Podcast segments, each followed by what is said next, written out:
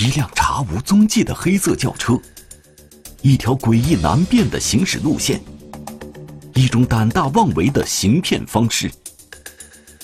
究竟是谁流窜大小村镇，连连作案？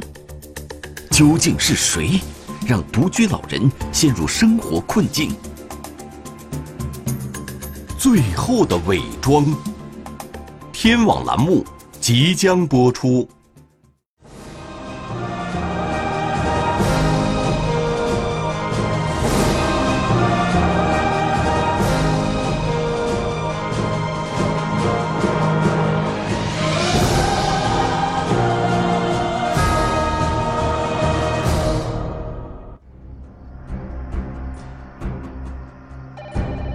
零一八年十一月间。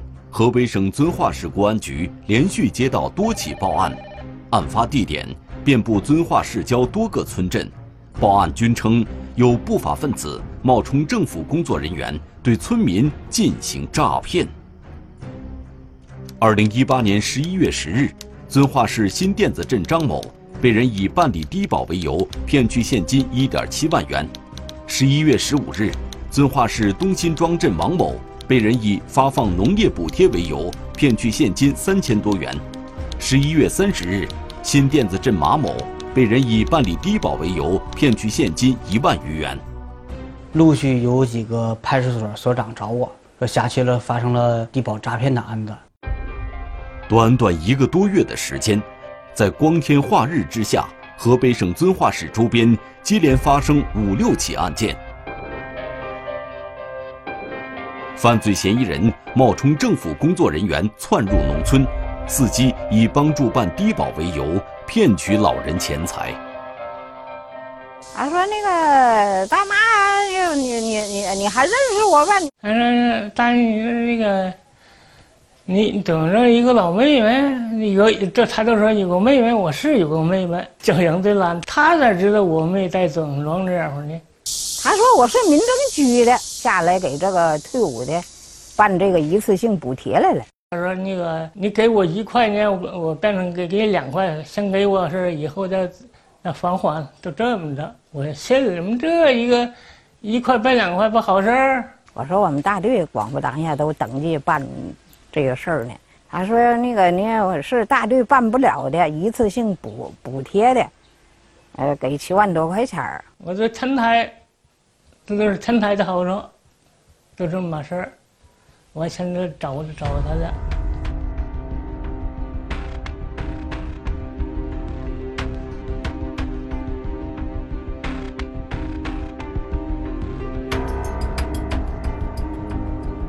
就这样，犯罪嫌疑人从两位受害人手里分别骗取了一万一千八百元和一千三百元钱，而这些钱。对于靠耕作和养殖牲畜的他们来说，是很大的一笔数目。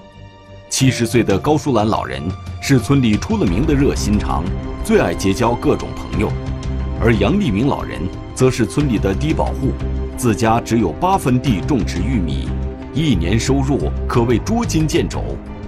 被骗的钱是他准备用来买药治病的。那个大贵找了一千多块钱，我给他了。那个我兜儿那钱。正有那个我穿那个大褂他那个不是那个留都都国的吗？那口里有三百给掏给他的。受骗金额呢不等，有的呢是几千元，有的是几万元。从我内自己内心来说，是吧？我对这个犯罪嫌疑人我是相当痛恨的。大部分都是自己自己卖些农农产品，攒着钱，很不易。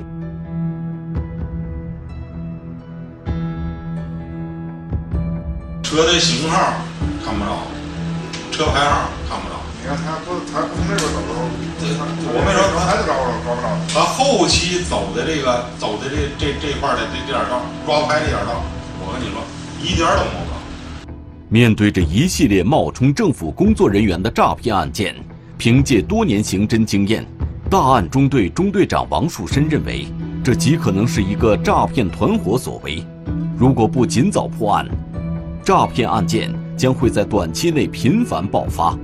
在我们决定进行侦查的时候，我们附近的区县，丰润公安局副大队长赵金海给我打电话，反映他们那儿也发生了很多办低保进行诈骗的案件。玉田刑警大队长杨志超给我们反映，他们那儿也有很多类似的案件。附近区县的案情反映，正印证了王树深的判断。遵化市公安局对系列诈骗案高度重视，迅速抽调精兵强将，组成专案组，立即围绕案情展开侦查，并进行大量走访调查取证。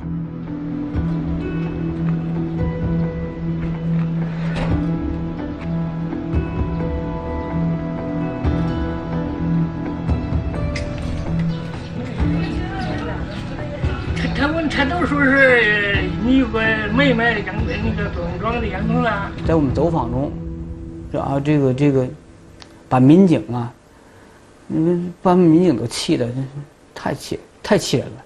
这些人呢，你说他骗的这些对象，都是这些非常困难的人，那我们也很气愤。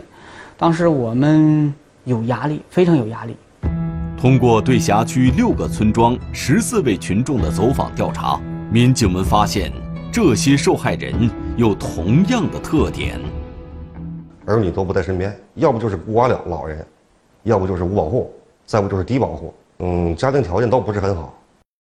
一般都是七八十的这个农村的老年人，容易相信人，对低保的政策没有任何认知，凭空的认为天上掉馅饼。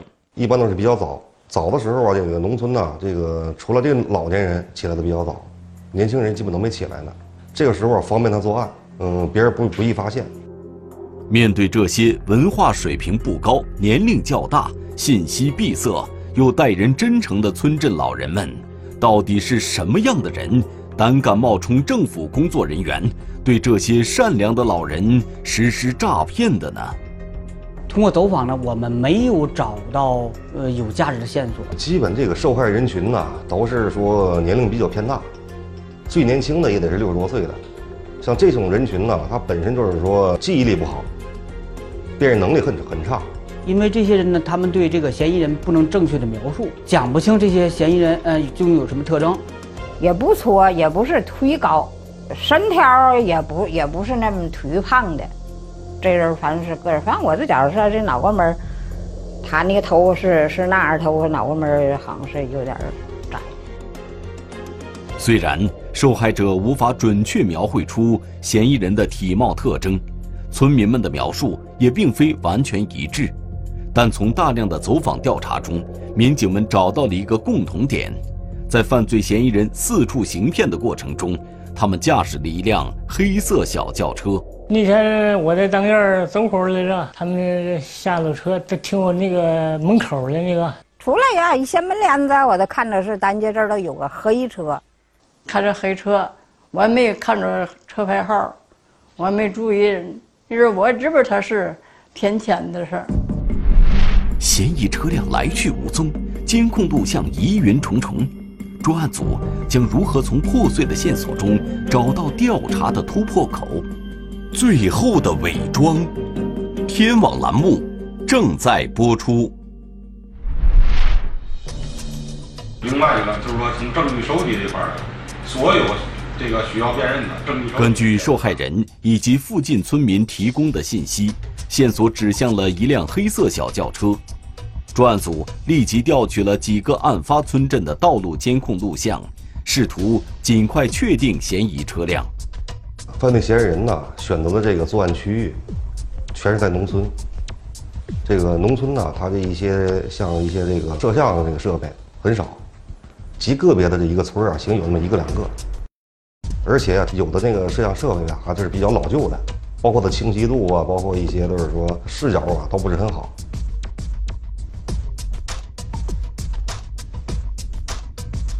但在设备落后的条件下，民警们依然发现了一点可疑之处。案发的当天，这个路口的摄像头，总有一辆就是说没有牌照的黑色的宝来车辆从这过往的信息。这是一条至关重要的线索。也许这辆无车牌号的黑色宝来轿车就是涉案车辆。然而，令人匪夷所思的是。除了这一处内部道路的监控外，在案发时段所有的公安道路监控系统中，民警再也没有找到这辆黑色宝来轿车的踪影。他咋来的呀？开车吗？有车牌不？不让进去。啥色的车？黑的，黑的，我记记不住那个号。是啥样的车？你认得都吗？那个黑车都咱那儿是。我们又把时间呢往外扩，有有没有可能嫌疑人提前到达现场，或者是说在现场附近停留，然后再走，反复看、延长看，但是都没有找到这这辆车。这辆黑色宝来轿车的行驶路线似乎避开了道路监控系统，犯罪嫌疑人应该对周边的道路监控了如指掌。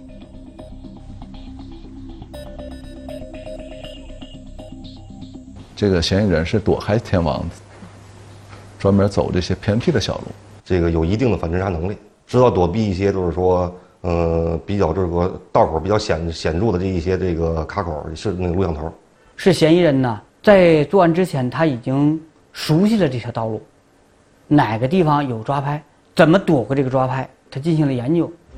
但正因如此，专案组判断这辆黑色宝来轿车就是嫌疑车辆。丰润、玉田等相关单位啊，也给我们提供了很多的现场的这个录像，我们进行研判，但是没有找到这辆车，侦查呢，嗯，陷入了困局。每当作案成功，离开案发村镇，这辆神秘的黑色宝来轿车似乎就立刻消失了。侦破工作陷入僵局，专案组将如何突破调查困境？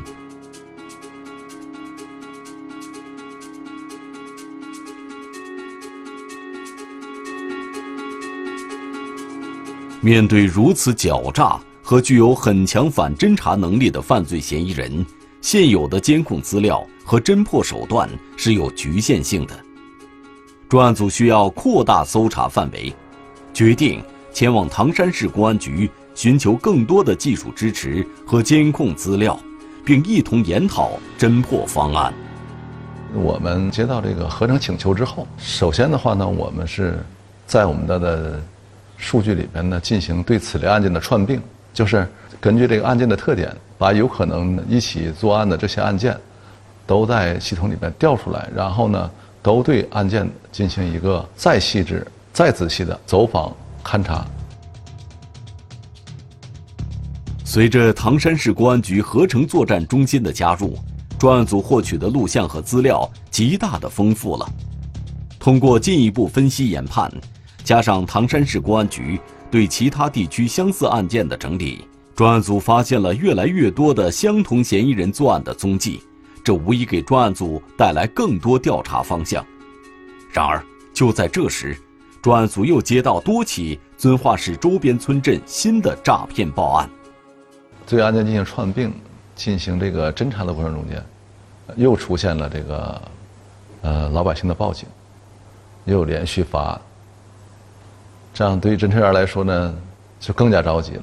对于我们行政来说的话呢，但是它不算不算大案，但是对一个家庭、对老年人说，我觉得就是一个非常大的案子，非常大的事情。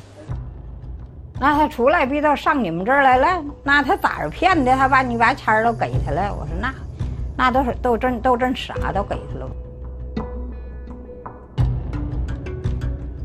让专案组更为着急的是，犯罪嫌疑人愈发猖狂，他们已经不再拘泥于原有的作案流程了。进来了，他说呢，呃，那个是镇上是在这？这六十多岁数的这人都给有点补贴，他给我要身份证，我找身份证来着。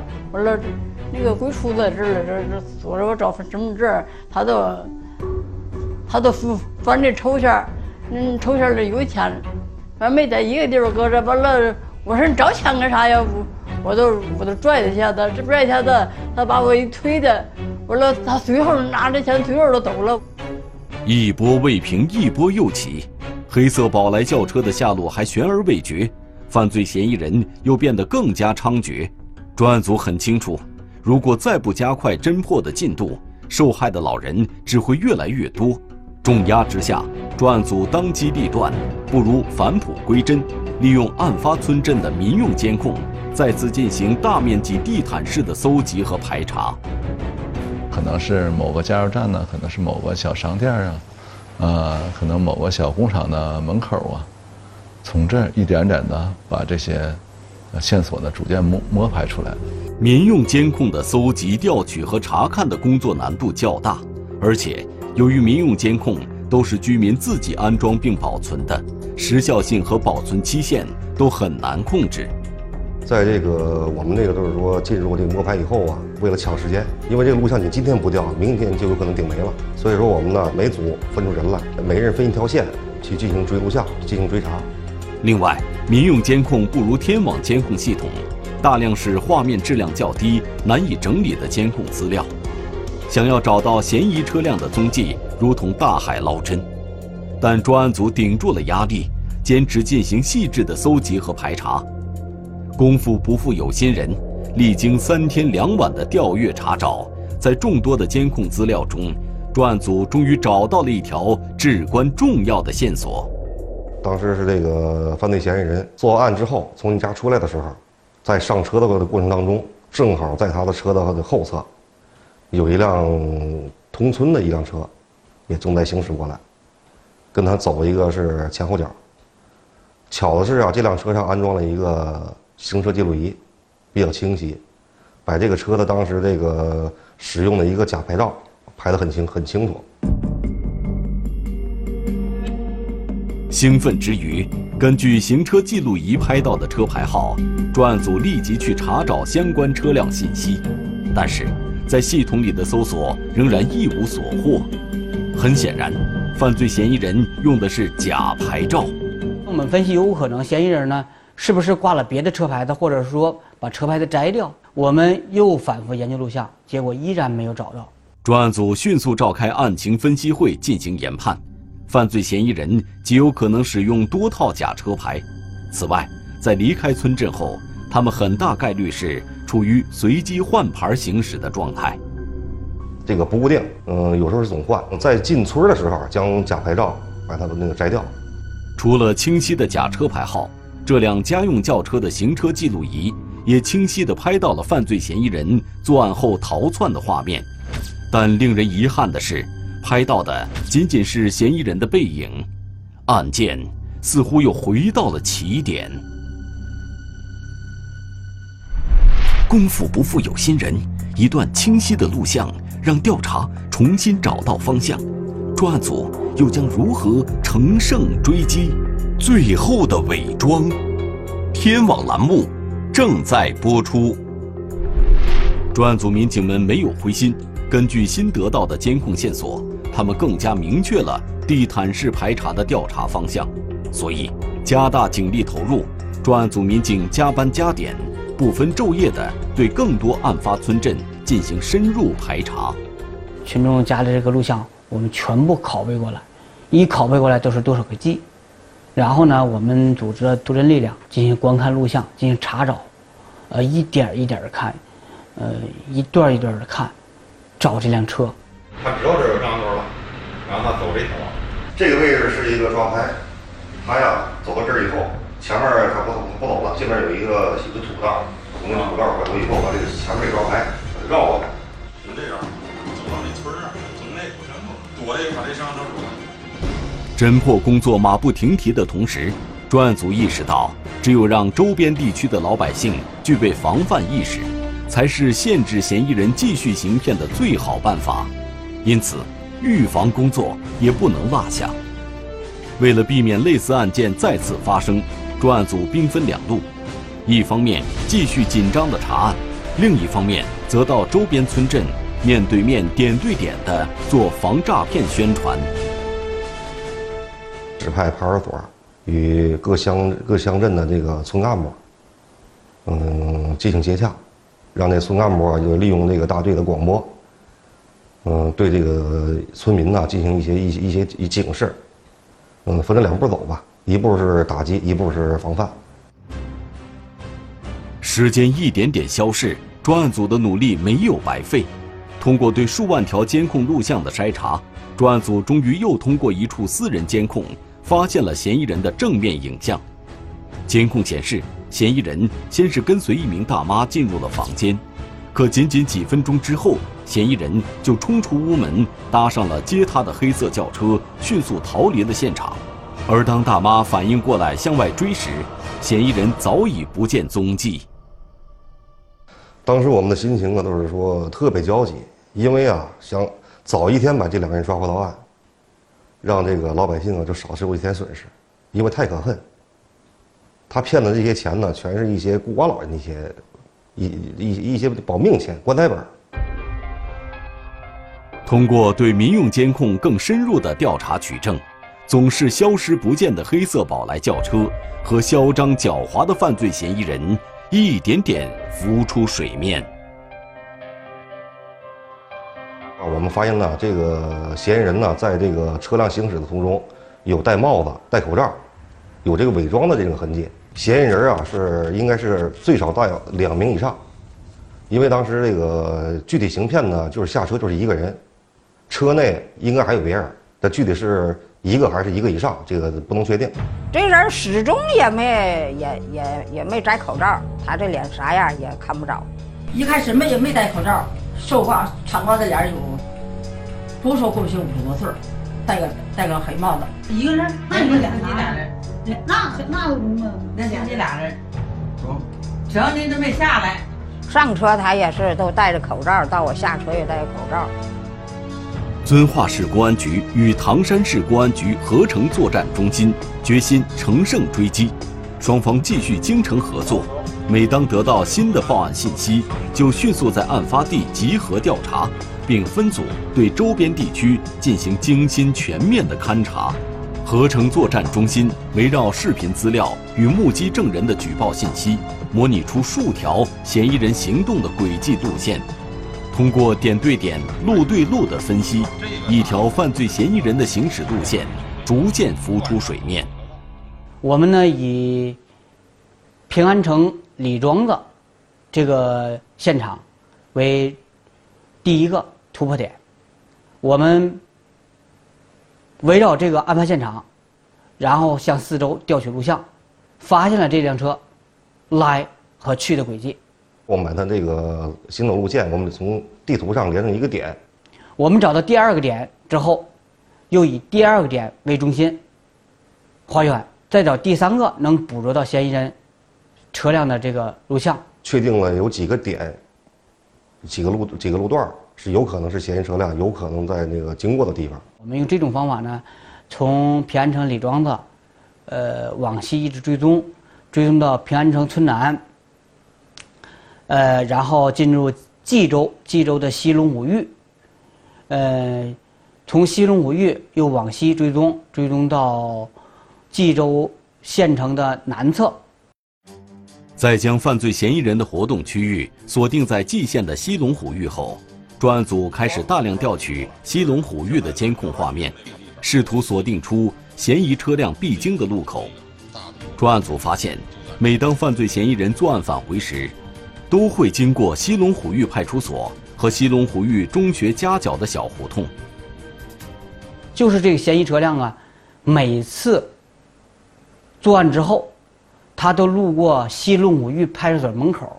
于是呢，我们当时结合呃市局，我们定了一套方案，就是说堵截这辆车。通过堵截这方法，找到嫌疑车辆，找到嫌疑人。抓捕区域已经确定，专案组决定在西龙虎峪派出所门口的小胡同进行二十四小时蹲守。遵化市公安局和唐山市公安局合成作战中心派出大量精锐，布下天罗地网，只待嫌疑人再次现身。因为他作案的是非常随机的，所以说跟踪的话，当时是有困难的。这样的话，就和遵化刑警呢一起商量，就是开始张网，守株待兔。这种形式，顺藤摸瓜，嫌疑人踪迹已现，请君入瓮，抓捕行动只待收网。专案组能否顺利将嫌疑人缉拿归案？最后的伪装，天网栏目正在播出。虽然布下了天罗地网，但是抓捕行动并不像预期的那么顺利。经过连续三天的蹲守，专案组一无所获。接下来的周六，是否要继续蹲守呢？就抓捕那天是周六早上，我们进行设伏。呃，当时我还有点小意见，我我认为啊，这个一般老百姓都知道，礼拜六、礼拜天儿，政府不会上班，有可能呢，礼拜六呢，呃，嫌疑人不会出来，因为在这之前呢，我们也总结过，他很少在周周六周日出来。按照嫌疑人之前的作案规律，他们周六一般不会出没，但为了确保万无一失，也担心嫌疑人会改变作案模式。专案组还是决定在周末的两天继续蹲守，设下埋伏。当时李大队说：“既然现在咱们侦查到这份上，啊，咱们就往下走，这个蹲蹲几天，希望这几天能把他蹲住。”于是，那天周六那天，我们组织了，呃，我们我们遵化公安局组织了十七个人。嗯，然后唐山市公安局呢组织了十几个人，我们加起来有大约有三十人吧，呃，进行了这个设伏。事实证明，专案组的判断是正确的。周六一早，一辆黑色的宝来轿车通过了专案组埋伏的地点，前往遵化方向。但是，面对这辆有着极大嫌疑的黑色轿车，专案组却没有立刻行动。虽然该车与专案组锁定的嫌疑车辆相似。但在最终确定该车辆就是作案车辆前，专案组决定暂不拦截，避免出现失误，打草惊蛇。这辆车是不是呢？当时我们拿不准，没有对它进行拦截。但是呢，呃，我们把这情况在对讲机里进行了通报，参战民警引起警惕。这辆车刚才过去一辆车，呃，这辆车呢和咱们过去掌握的那辆车特征是一样的。但是是不是咱们不清楚，呃，要提高警惕。如果这辆车就是专案组一直等待的嫌疑车辆，那么嫌疑人此时出动必定是准备进行新的诈骗。于是，在黑色轿车通过后，专案组立刻联系指挥中心，全面监控当天上午各地派出所的报警电话，重点监控是否收到类似诈骗的报案。同时呢，我安排那个一个干警。立刻通知遵化指挥中心。如果发生低保诈骗案件，立刻通知我们。你不要说先派警出现场，然后给你反馈，你再通知我们就完了。如果有发生低保诈骗的案子，必须第一时间通知我们。当时啊，我们一方面守候，另一方面等着这个这个遵化公安局指挥中心这看看是不是有报警的。时间一分一秒的过去了，专案组仍然没有得到指挥中心的回复。民警只能在蹲守地点原地待命。可蹲守民警们清楚，越是这种时刻，越要保持耐心。果不其然，上午九点左右，蹲守中的民警收到了指挥中心的电话。指挥中心跟我们反馈说，综合市石门镇发生了该类案件。当时大家都紧张起来了，就是在蹲守地点时刻注意着这个车的方向。石门镇的案件是否与这辆黑色轿车有关？犯罪嫌疑人在做完案后，又是否会像往常一样驾车经由这个胡同返回？此时此刻，埋伏现场变得十分寂静，所有人都屏住了呼吸。从淄博方向过来一辆，就是当初我们掌握的那个车型，而且当时车辆行驶速度特别快，并且他按照他指我们所掌握的那个路线行驶。随即，领导下命令对这个车进行围堵。各组都进来，各组都进来，各组都进来，各组都进来啊！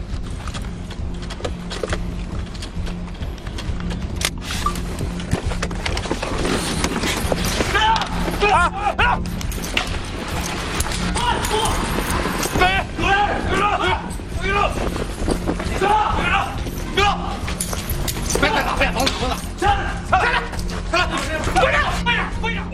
天网恢恢，疏而不漏，近一个月的艰苦奋战以胜利告终。当时我提着枪都赶快冲上去，把车门打开，然后把这个司机揪了下来。这司机揪他下来之后啊，当时从他身上掉下来很多的钱，百元大钞，大约真有六七万。看着钱之后，当时我们都非常兴奋，一块石头落了地，这个人肯定是嫌疑人。现场缴获现金七万余元，与报案金额吻合，人赃俱获。现场就是缴获了他当当天行骗的这个大量的现金。嫌疑人的车辆上搜到了三副假牌照，其中就有这个这个行车记录仪拍到的这这副假牌照。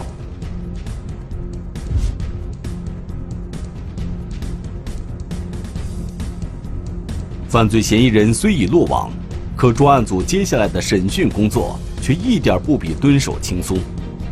开始审讯后，两名嫌疑人张某海、李某祖完全不配合专案组的调查，哪怕抓捕时人赃俱获，两人也拒不交代犯罪事实。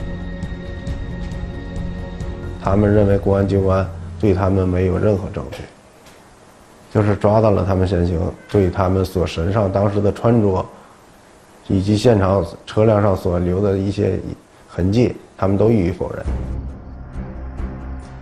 面对顽固抵抗的犯罪嫌疑人，专案组及时调整了审讯策略，选择将两人分开，并通过对两名犯罪嫌疑人性格的观察，对审讯方式做了更有针对性的改变。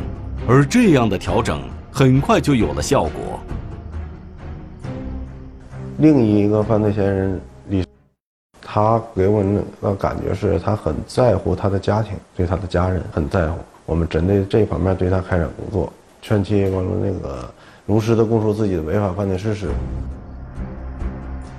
就这样，经过专案组不遗余力的劝解和引导，李某祖最后终于放弃抵抗，供述了自己的违法犯罪事实。专案组及时根据李某祖交代的情况，奔赴各个村镇进行犯罪指认，掌握了更多更详细的犯罪信息。